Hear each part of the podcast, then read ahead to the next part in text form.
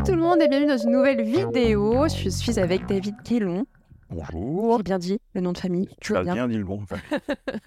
Et une nouvelle vidéo avec une thématique qui me tient très très à cœur. Alors elle vient pas de nulle part, on vous dira peu près à la fin de la vidéo de pourquoi on parle aujourd'hui de Doctor Who, euh, meilleure série du monde, meilleur personnage du monde, et je suis tout à fait subjective. Absolument, tout à fait. Je vois pas pourquoi tu. Voilà, point. C'est normal. Ok, a- on arrête. Les occasions sont bonnes de parler de. On arrête la vidéo, on dit voilà, Voilà, Doctor Who c'est meilleur. Doctor Who. Voilà. C'est ça. Non, mais voilà, on, on- on parle ensemble du, du docteur. On va aussi beaucoup aborder euh, l'aspect comics, parce qu'on on le sait peu, mais finalement, il y a toujours eu un lien euh, hyper important entre la production des comics et la production de la série, euh, qu'on connaît aujourd'hui avec BBC. On, le fait aussi parce euh, on va publier la semaine du jour du docteur, qui est le 23 novembre. Et surtout, il y a eu la, la communication assez récente du 25 novembre avec la diffusion des épisodes de Doctor Who sur Disney Absolument. du rachat avec les épisodes spéciaux, les trois épisodes spéciaux avec David Tennant. Absolument. Est-ce que déjà pour commencer, tu pourrais me dire euh, comment tu as découvert Doctor Who, quel épisode, quel docteur et, et finalement comment a, a débuté ton amour pour euh, ce personnage-là? Oula, alors c'est assez ancestral parce qu'en fait, je- je- j'habitais aux États-Unis et euh, en 1980, en gros, à peu près, j'ai découvert à la télé américaine des diffusions de Doctor Who. C'était à l'époque, c'était Tom Baker, le quatrième docteur, avec un chapeau, une, une écharpe qui fait 3 cm de rond. Ça, C'est ça, dans toutes Ouais. les couleurs, Ouais. euh, voilà. Et euh, c'était, c'était, c'était le docteur de mon enfance, et je regardais ça euh, religieusement à peu près tous les jours, parce que c'était diffusé tous les jours, et en plus il y avait des rediffusions, etc. etc. Donc c'était, c'était vraiment ça. Mais euh, ensuite j'ai continué de regarder euh, autant que je le pouvais. Quand je suis rentré en France, c'était beaucoup plus dur, parce que c'était pas diffusé. Euh, Il y a eu des, un sursaut sur temps X très rapide, je crois deux épisodes, même pas. Et puis après, c'est passé, hein, je crois, en 89 sur le Club Dorothée. Ok. Voilà, c'est à peu près tout. Là, c'est ma sœur qui a, qui a découvert un tout petit peu. Et des années plus tard, j'ai pu découvrir euh, un téléfilm Ah oui. d'un pilote ricain qui, a été fait avec le huitième docteur, avec comme méchant euh, Eric Roberts, frère euh, donc, de Julia Roberts. Et c'était pas bien du tout. Mm. Et ça a tué donc le, le projet. Et des années plus tard, j'ai découvert deux, bah, grâce à ma sœur en fait, qui m'a montré euh, le box DVD. Donc j'ai pas découvert dès le départ, en 2002, celui de 2005. J'ai regardé le pilote, j'ai détesté. Mais à la fin du pilote, il y avait la bande-annonce pour celui d'après qui était La Terre va être détruite. Il y a un satellite qui est autour de la Terre. Soirée, petit four, regardons la Terre brûler. C'était incroyable. Et là, là j'ai regardé avec, euh, avec stupéfaction à Mm. quel point c'était fantastique. Ça évoquait un peu le guide, enfin H2G2, euh, Douglas ouais, Adams. Ex- Absolument. Ouais, ouais. Douglas Adams qui avait été scénariste d'ailleurs sur euh, Doctor Who. Notamment. Ça va être super difficile de, de faire euh, juste une vidéo sur cette série. C'est une des séries les plus longues au monde. Absolument. avec beaucoup d'interprétations, beaucoup de scénaristes, et on va en parler, notamment Steven Moffat, le meilleur, si tu nous entends, s'il te plaît. Mais Grave. déjà, on peut revenir sur le pilote, parce que moi, de ce que j'avais fait un petit peu mes recherches, mais tu en, tu en sauras sûrement plus que moi, c'est que c'était pas euh, du tout pensé pour être la série que l'on connaît aujourd'hui. Ça avait un objectif un peu pédagogique pour parler Oui. de la science, notamment aux enfants, Mhm. euh, et donner voilà, des, des- des types de connaissances. Puis ça a tout de suite pris une autre tournure. Alors, pour pas rentrer trop dans les détails, en fait, ce qui s'est passé, c'est que à l'époque, à la BBC, il y avait un producteur canadien, parce que la BBC était diffusée à travers tout le Commonwealth, et en fait, euh, ils ont décidé de faire une série de science-fiction, effectivement pédagogique, puisque le but était que le, le, le- le- protagoniste voyage à travers le temps et l'espace, donc pouvait découvrir différentes choses euh, selon les époques, selon les lieux, etc. etc. Mm, Mais il y avait une règle, pas de robots. pas de robots, non, non, vraiment. Et euh, pas de... euh, pas d'extraterrestres mal faits ou ce genre de choses qui, qui, étaient, euh, qui étaient, on va dire, un reproche que pouvait faire éventuellement la BBC sur, pour tout ce qui était euh, science-fiction. Donc les Daleks, en fait, n'étaient pas des robots. Ils ont été présentés par la suite, mais dans les Daleks, en fait, sont des- il y a des créatures qui sont dedans, c'est des mutants qui sont en fait dans un carcan, mais c'est pas des robots. Mais il a fallu négocier énormément à cause de l'aspect. Et donc finalement, moi, je m'étais, quand j'ai réfléchi à cette émission, je me suis beaucoup questionnée sur quelles questions je peux te poser sur Doctor Who. Et tous les deux, on est fans de super-héros. Grave. Et donc finalement, je me suis dit, est-ce que euh, Doctor Who, c'est pas une, euh, une nouvelle forme de super-héros ou c'est un super-héros qui suit une tradition qui existe déjà? Parce que quand il pense, euh, il a comme Batman, sa Batmobile avec son vaisseau. Il a ses robines à lui, différents types d'acolytes, que ce soit deux, trois ou, une euh, à l'occasion. Euh, il va avoir ses gadgets aussi, avec le tournevis sonique, les lunettes avec Peter Capaldi. Euh, il va avoir ses, ses grands antagonistes, ses Nemesis avec bah, les Daleks et Cyberman, si on prend, on prend que eux. Mhm. Et donc, toi, tu, tu le visualises comment ce Doctor Who En fait, c'est c'est un, un type de super-héros particulier? Est-ce que c'est un super-héros déjà pour toi? Euh, Parce que finalement, lui, pendant lui et les, toutes les interprétations, ne défend pas ce truc héroïque. Il défend juste qu'il se balade et que euh, des fois, euh, il sauve le monde. C'est- très ambigu, mais est-ce que pour toi, il répond à une tradition du super-héros ou... il, répond à une tradition du super-héros, c'est-à-dire ce n'est pas à proprement un redresseur de tort, mais il a deux règles aucune cruauté et aucune lâcheté. Donc quand il se retrouve face à une injustice, il intervient, même si lui-même professe qu'il des fois il ne devrait pas, parce que c'est pas le moment, il faut pas interférer, mais Oui. il le fait quand même. Oui.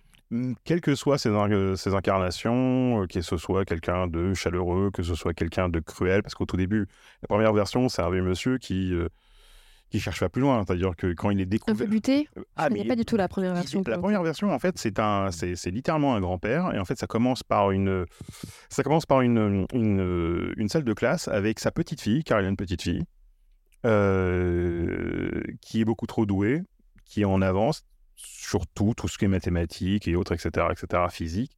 Et ses profs vont la suivre parce qu'elle la trouve très, très, très, très bizarre, cette gamine. Et en fait, en la suivant, il débarque euh, sur une sorte de terrain vague et il découvre cette espèce de boîte, euh, cette, cabine de police qui est déjà caduque.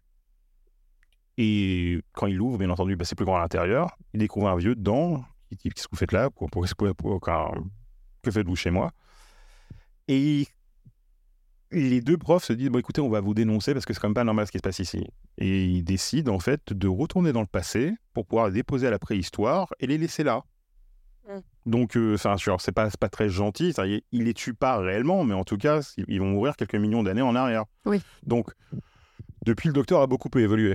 Mais même, même cette, cette, euh, on va dire, même cette incarnation-là reste quelque chose, reste relativement héroïque, va se, se- se- Oui. se dresser entre euh, les envahisseurs et la Terre, etc. Alors que c'est même pas sa planète, puisque c'est un extraterrestre. Mais finalement, il évolue comme les personnages dans les comics évoluent avec la société, où actuellement, on a beaucoup plus de comics qui abordent euh, euh, la transidentité ou euh, la représentation des femmes. Tout Et on a ça aussi dans les personnages qui, qui, qui interprètent euh, le docteur. Ah mais oui, oui, de toute façon, déjà tout du long, en fait, c'était, c'était euh, pendant des années, c'est- c'était un homme, c'était un vieux. Ensuite, au fur et à mesure, il est devenu de plus en plus jeune, Mm. jusqu'à ce que euh, le, le, le 11e docteur, Matt Smith, quand il a commencé, il avait 26 ans. Ouais, c'est le plus jeune? C'est le plus jeune à avoir commencé. Au, au début, c'est le plus jeune. Et après, on, est, bon, on a basculé sur, sur complètement autre chose, puisqu'au bout d'un moment, il y a de nouveau un vieux avec Peter Capaldi, et ensuite, on a une femme avec Jodie Whittaker, et ensuite, on a temporairement euh, un personnage qui est assez furtif, puisqu'il s'agit justement d'un docteur inconnu, le docteur fugitif, Mm. qui est une femme quarantenaire noire. Oui. Donc, on est dans complètement autre chose. Et on peut effectivement varier sur toutes les identités, euh, sur tous les genres, euh, etc., etc., etc., etc. Et à, à ton avis, pourquoi c'est autant possible avec le docteur? Alors déjà, d'une part, parce que n'importe qui peut l'interpréter. Au moment, quand en fait le précédent en a marre ou que les producteurs en ont marre, en fait, il peut se barrer et être remplacé par quelqu'un d'autre. Euh, ça avait commencé justement avec, le, avec William Hartnell, qui était le premier docteur, et euh, bah, qui était simplement trop vieux. Mm. Il a fallu passer le flambeau. possible, donc, oui. ils ont créé justement cette, cette question de il régénère. Et en conclusion, euh, en régénérant, en fait, il change non seulement de visage, mais de personnalité. Et, Et c'est pour ça qu'effectivement, par contre, c'est héroïque. Et ce que tu disais est complètement vrai. Ça, la tendance du docteur repré- euh, représente la tendance du moment. Et du coup, euh, est-ce que tu peux un peu nous, nous parler justement des scénaristes? Parce que je sais que tu as pas mal de choses à nous dire sur ça. Et euh, on- notamment, on s'était appelé la, la veille là, du tournage pour euh, un petit peu aborder des points. Et j'étais pas du tout au courant qu'il y avait une empreinte autant euh, comics euh, dans le Docteur, qu'il y avait des personnes comme Neil Gaiman qui ont aussi euh, scénarisé, Oui. euh, qu'il y a eu des grandes personnalités. Et ça, donc ça, c'est déjà une première question, mais, mais ça en découle d'une deuxième. C'est mais pourquoi du coup, c'est pas au, autant connu? Pourquoi on n'en parle pas autant Euh, alors, euh, bon, le lien avec le comics, en fait, est relativement. euh, on va dire qu'il il- il est là depuis longtemps, mais en fait, la plupart des gens ne le savent pas. Les comics de Doctor Who ont, com- ont commencé même, enfin, même pas un an après que le premier épisode a été diffusé. Donc, dès 64, on a des comics de Doctor Who qui existent, mais qu'en Angleterre. Ok. Au fur et à mesure, ça va, se dé- ça va de plus en plus se, dé- se développer. Il y a des gens comme Des Skin, qui est en gros le, le Stanley britannique, si vous préférez, en fait, qui vont, qui vont euh, imposer des, euh, des, des petits nouveaux comme Alan Moore, comme Steve Dillon, comme. Ça me dit rien. Oui, oui que des inconnus du bataillon, tout à fait. Voilà. Euh, et donc, la, la donne a changé. À un moment même, il- Doctor Who sera publié chez Marvel. Et les premiers numéros sont tous dessinés par Dave Gibbons, qui a fait un petit truc indé du nom Watchmen, il me semble. Wow, ouais, Voilà, c'est ça. Bref, pareil. Euh, Neil, quand Neil Gaiman va s'y mettre, en fait, euh, il va être scénariste de deux différents épisodes de, de Doctor Who, dans les nouveaux.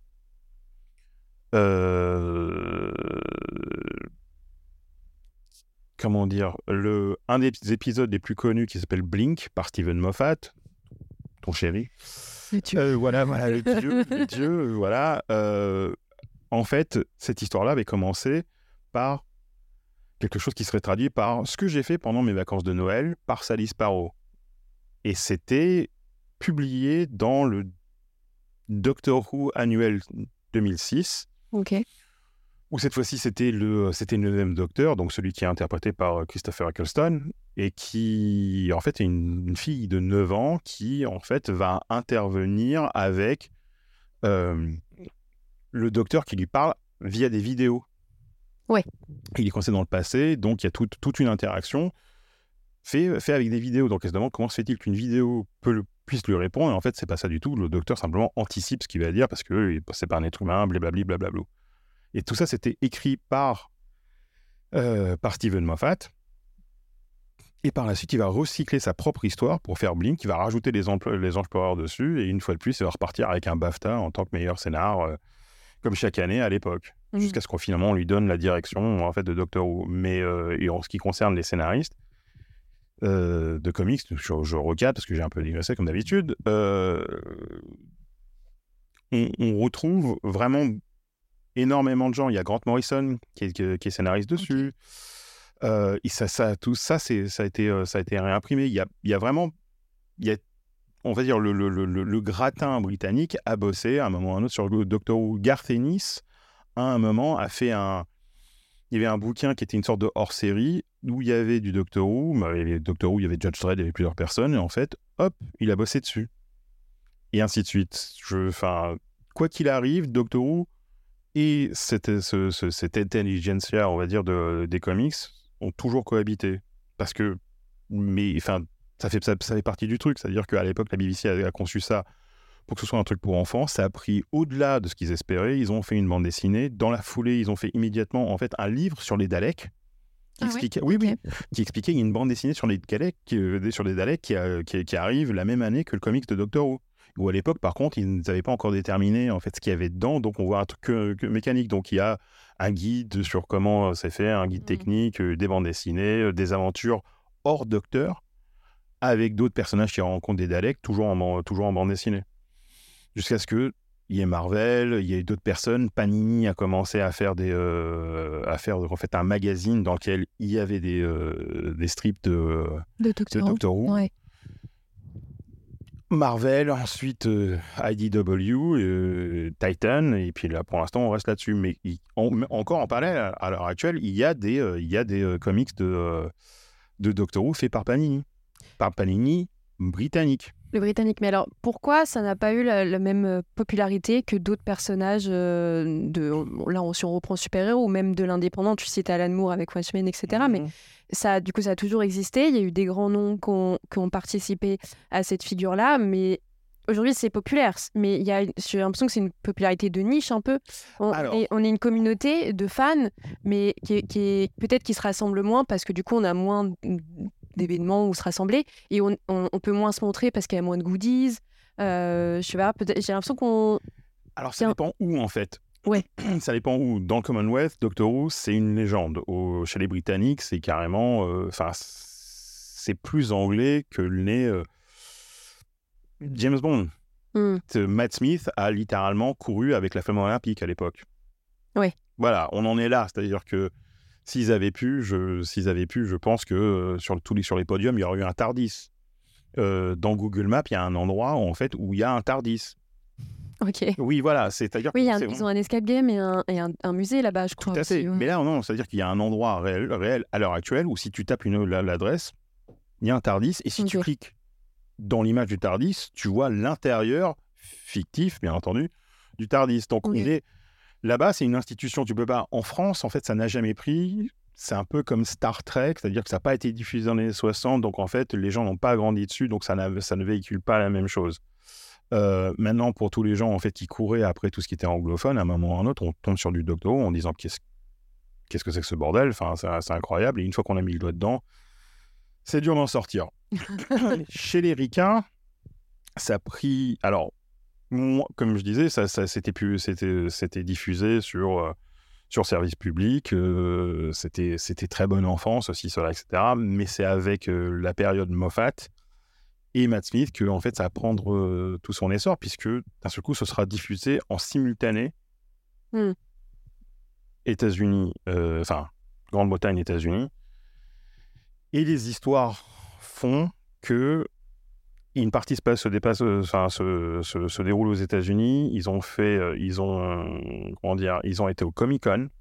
Oui, c'est ils ont fait tout un événement et dans la foulée, ils ont été tournés en fait euh, dans, le, dans le désert. Et Mais j'ai l'impression qu'il y a eu quand même. euh, par 10 leur audimat aux États-Unis. Ouais, mais j'ai l'impression qu'il y a eu quand même un- une, une, une étape supplémentaire qui est passée au moment où David Tennant a pris le rôle et ensuite une nouvelle étape à partir de Matt Smith. Alors oui, Euh, quelque chose d'assez différent où David Tennant a peut-être apporté une, une fraîcheur euh, qui est liée à, à- à son rôle, peut-être aussi à, Oui. à tous les, à tous les, les runs qu'il a pu avoir. Enfin, il y a le tableau euh, juste derrière, mais le, le run de Bad Wolf, hein, pour moi, c'est Oui, un oui, mes forcément- préférés. Et Matt Smith, lui, a apporté ce, cette, cette touche euh, très anglaise avec son jeu, quelque chose de, de très... euh, Enfin, il y a- il y, a quelque chose de très physique, de très théâtral, tu vois, quand, quand il joue, il est bien entendu, bien il est ancré quoi. Et, et du coup, euh, eux ont, ont peut-être fait passe une, donner, je sais pas, une nouvelle visibilité ou, ou apporter quelque chose de nouveau au docteur. Bah, de toute façon, en fait, la, le- la nouvelle série en fait a été produite par BBC Pays de Galles, ce qui moi, enfin, au tout début, ça fait ça rire euh, la, la communauté tout entière parce que c'est un peu comme dire, comme je sais pas moi, FR3 Régional Bretagne décide de reprendre euh, un truc ul- ultra connu en disant on va faire ça et, et ça cartonne. Mais en l'occurrence, le, d'ailleurs, c'est toujours eux qui produisent euh, Sherlock Holmes, hein, au passage. Euh, mais ça- il y a eu une reconnaissance quasiment quasi immédiate, mais effectivement, c'était Doctor Who, c'était un truc pour gamins. Ça a pris du temps à être reconnu.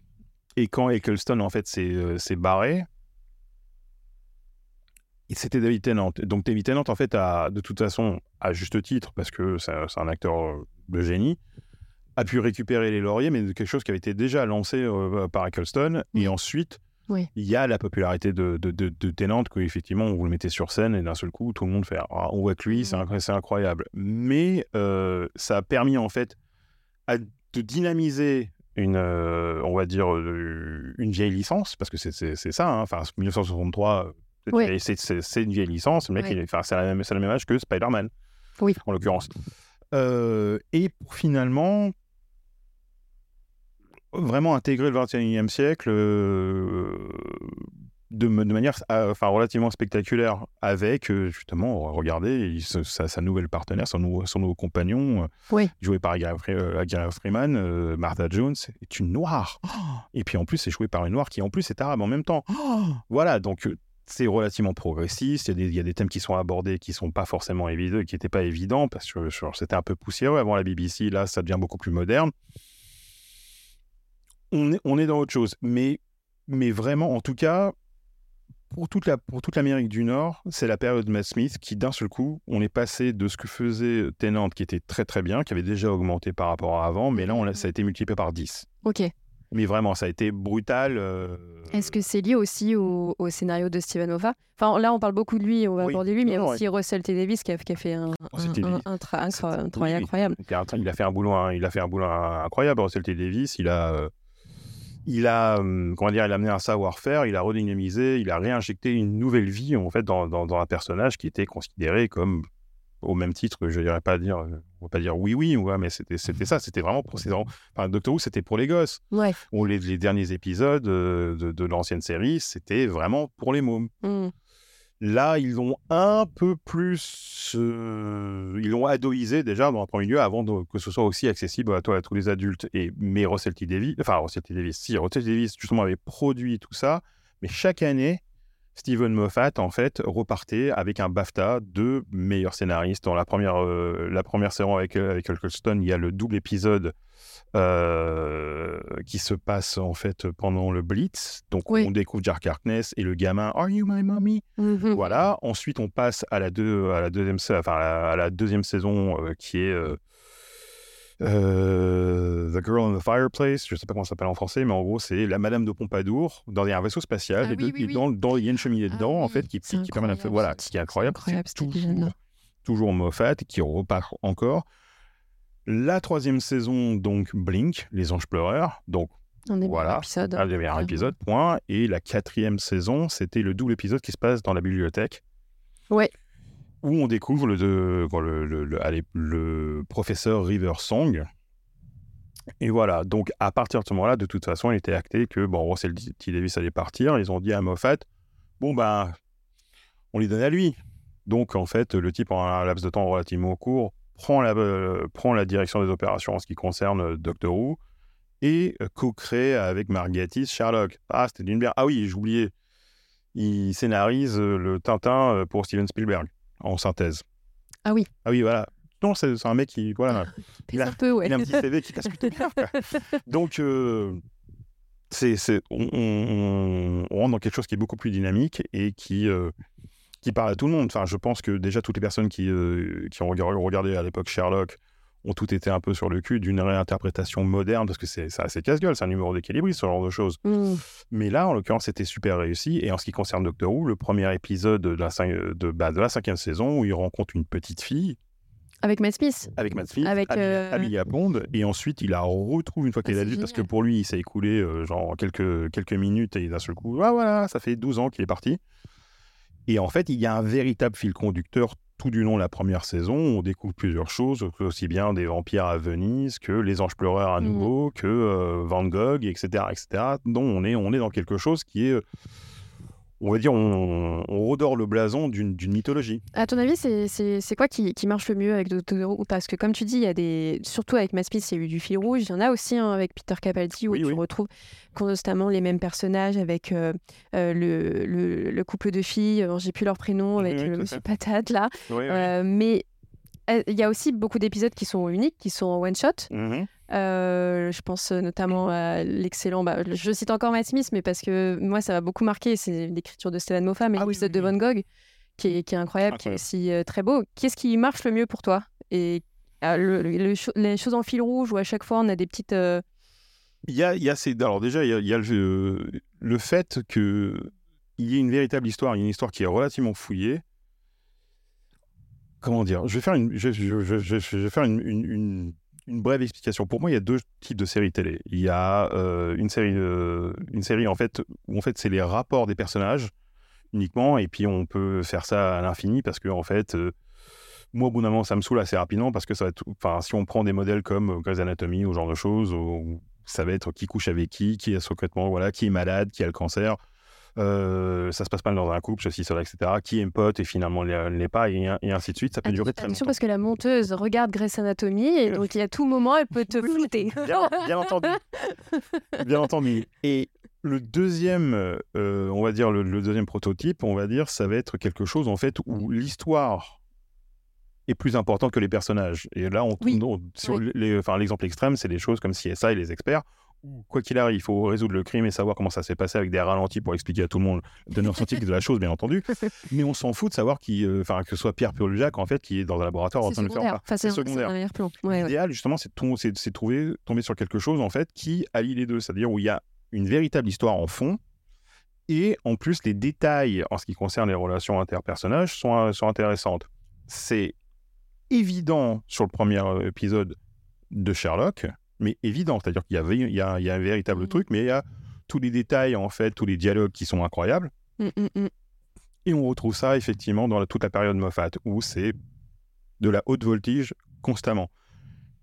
On a donc une histoire compliquée, avec des personnages fouillés, avec un charme qu'on retrouve pas forcément partout.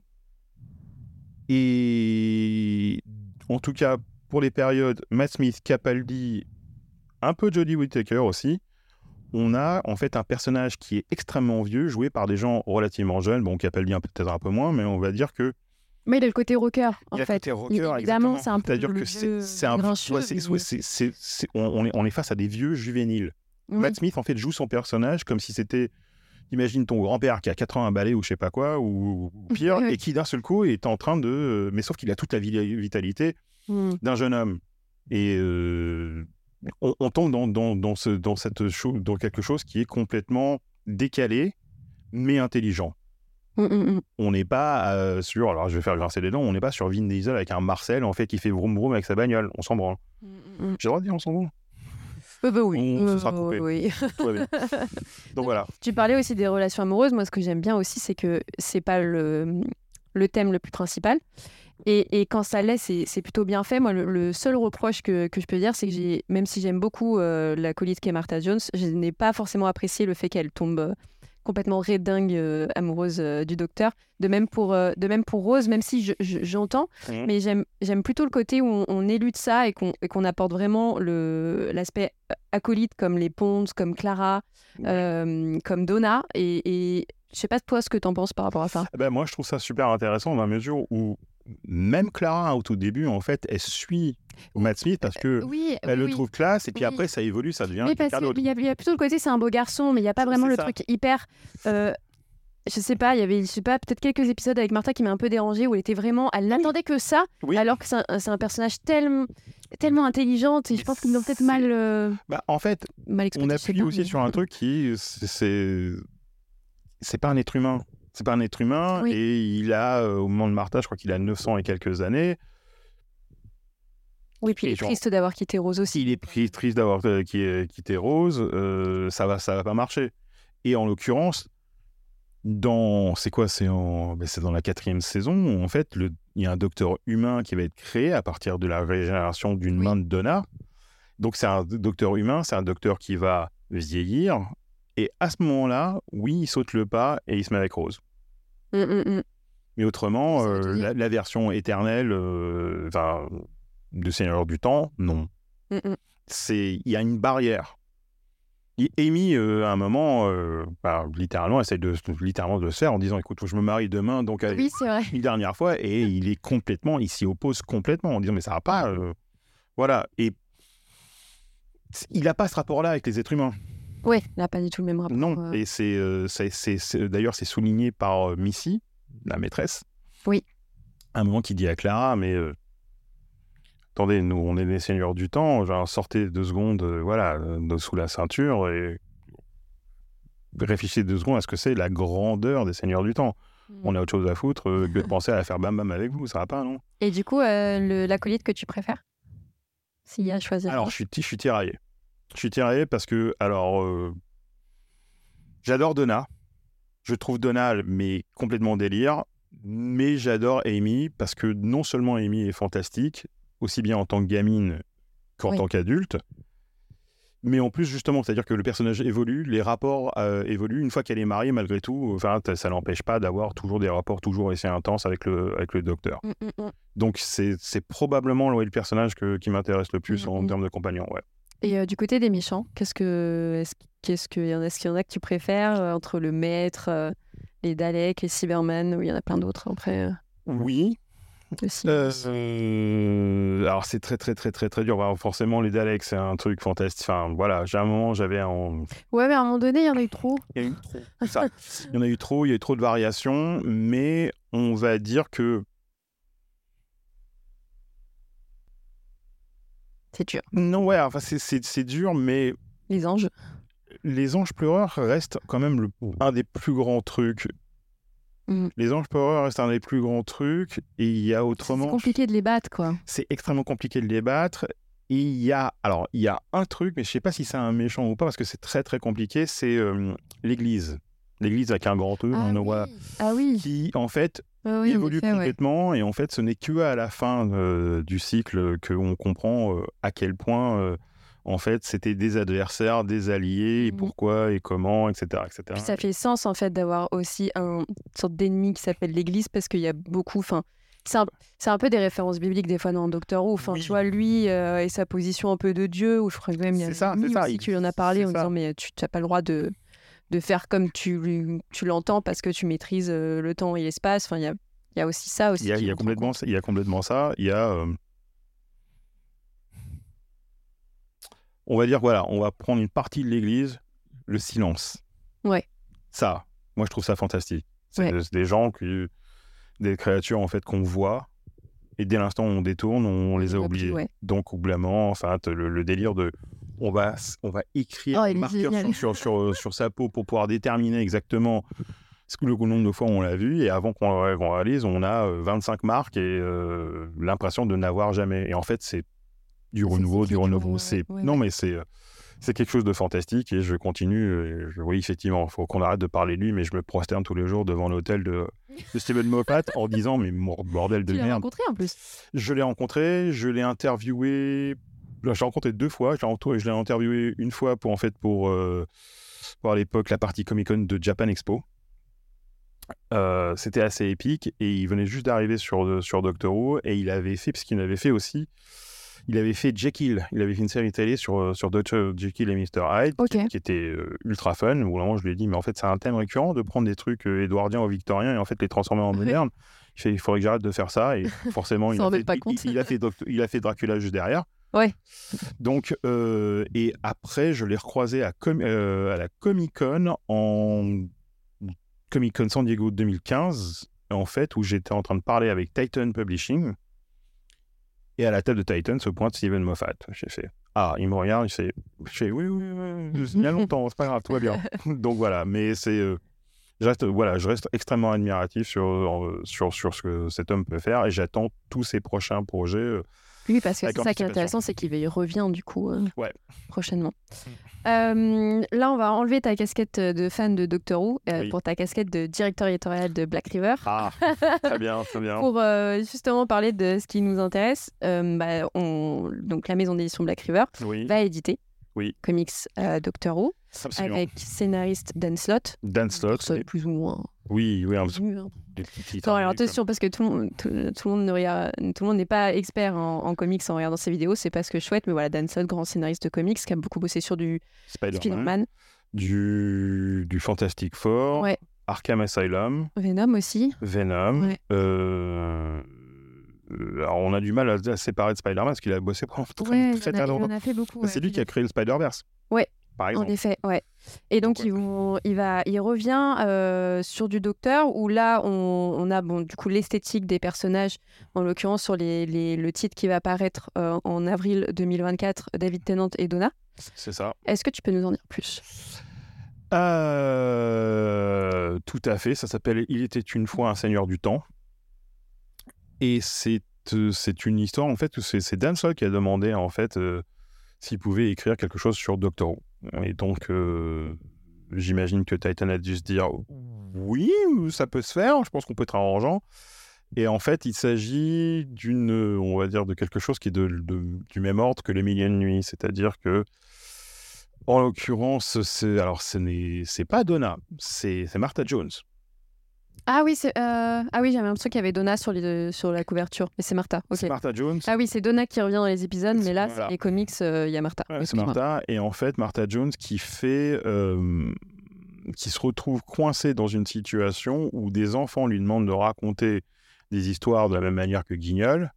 Mm. Elle se rend compte qu'elle a été prise au piège. Ce- Ce ne sont pas des enfants, bien entendu, Mm. et ce sont c'est des créatures qui sont constituées de feu et qui lui demandent de raconter des histoires. Et la personne en question doit raconter des histoires et d'autres histoires. Et si au moment en fait où les histoires sont pas bien, en fait, euh, eh bien, il cesse d'exister.